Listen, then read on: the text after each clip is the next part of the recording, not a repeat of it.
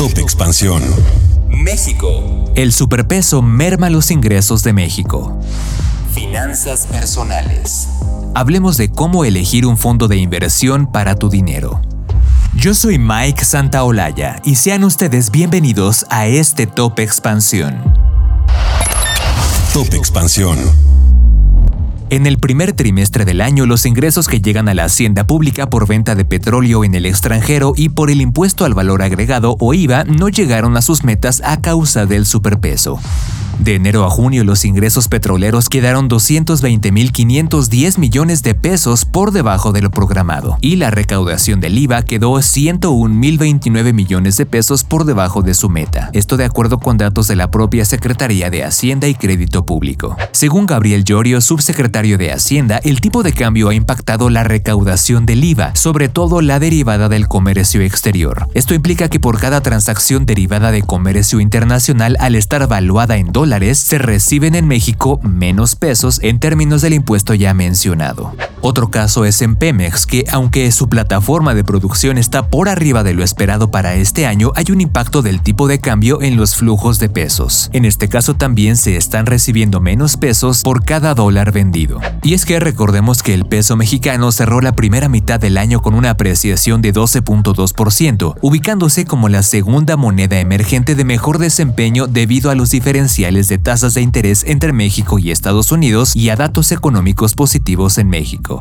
Pero según Rodrigo Mariscal, economista en jefe de la Secretaría de Hacienda y Crédito Público, también hay factores que benefician a la economía mexicana, tal como la estabilidad económica, política y fiscal del país para que los inversionistas se sientan seguros, los flujos por exportaciones, remesas y turismo que se prevé seguirán subiendo, y el tema de la oportunidad, el cual va a determinar si se está ahora en un nuevo equilibrio en el tipo de cambio o no. En otras palabras, Giorgio destacó que el superpeso podría beneficiar a la economía nacional si es que continúa el crecimiento en turismo y las exportaciones, haciendo que así se equilibre el tipo de cambio. Con información de Dainzu Patiño. Top Expansión. En el mundo de las inversiones el abanico es amplio y puede ser fácil perderse en el camino, sobre todo ahora que la tecnología ha democratizado el acceso a invertir. Y aunque ya sabemos que la inflación ha bajado en los últimos meses y se espera que lo siga haciendo, una recomendación es invertir para obtener rendimientos y evitar que tu dinero pierda su valor. Para que tu inversión sea rentable puedes buscar instrumentos que ofrecen una tasa mayor que la inflación. Por ejemplo, en la primera quincena de junio el alza de precios fue de 4.79% a tasa anual. Entonces, las mejores alternativas deben rebasar ese nivel. Otra de las recomendaciones de los expertos tiene que ver con la diversificación, es decir, que no pongas todo tu dinero en un solo instrumento de renta fija o variable. En ese sentido, un fondo de inversión es una buena opción, pues con base en tu perfil de inversionista diversificarás tus recursos para mitigar el riesgo. Pero, ¿qué es exactamente un fondo de inversión? Es un sistema que permite que un grupo de personas inviertan sus ahorros en conjunto para acceder a mejores oportunidades, lo que permite que sea posible poner a trabajar tu dinero desde cantidades muy bajas. La composición de cada fondo cambia dependiendo del riesgo, así como del plazo que elijas para tu inversión. En concreto, a lo largo del tiempo, el administrador del fondo venderá y cobrará títulos para alcanzar el rendimiento objetivo. ¿Y cómo elegir el mejor fondo de inversión? Primero debes determinar tu perfil como inversionista, es decir que, entre otras cosas, debes saber cuál es tu nivel de tolerancia al riesgo. Lo primero que debes saber es que puedes ganar o perder dinero, es decir que de acuerdo al instrumento de inversión que contrates verás diferentes fluctuaciones del valor de tu dinero. Por ejemplo, entre 1 y 10 se considera un riesgo bajo, entre 10 y 20 es un riesgo medio, y más de 20 se considera de alto riesgo. Un segundo aspecto a considerar tiene que ver con determinar cuánto vas a invertir, siempre tomando en cuenta que tienes que tener recursos para tus gastos del día a día. Para esto puedes acercarte a un asesor. Otro tema importante es saber para qué vas a utilizar los recursos, ya sea un objetivo a corto plazo, a mediano o a largo. En otras palabras, debes saber en cuánto tiempo necesitarás tu dinero y cuál es el mejor provecho que le puedes sacar dependiendo de los plazos que te ofrezcan.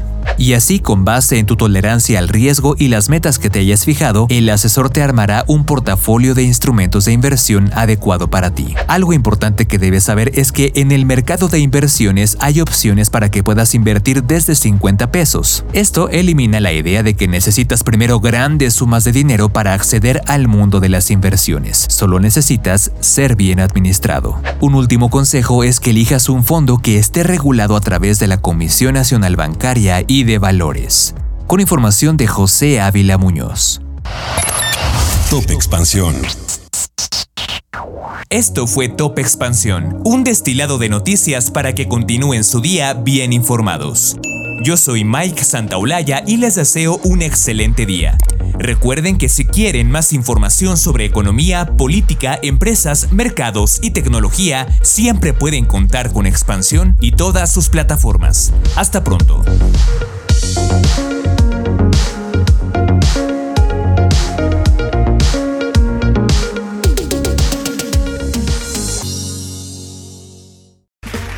Okay, round two. Name something that's not boring. A laundry? Ooh, a book club. Computer solitaire, huh? Ah, oh, sorry, we were looking for Chumba Casino. That's right. ChumbaCasino.com has over 100 casino style games. Join today and play for free for your chance to redeem some serious prizes. ChumbaCasino.com. No purchase necessary. Full prohibited by law. 18 plus terms and conditions apply. See website for details.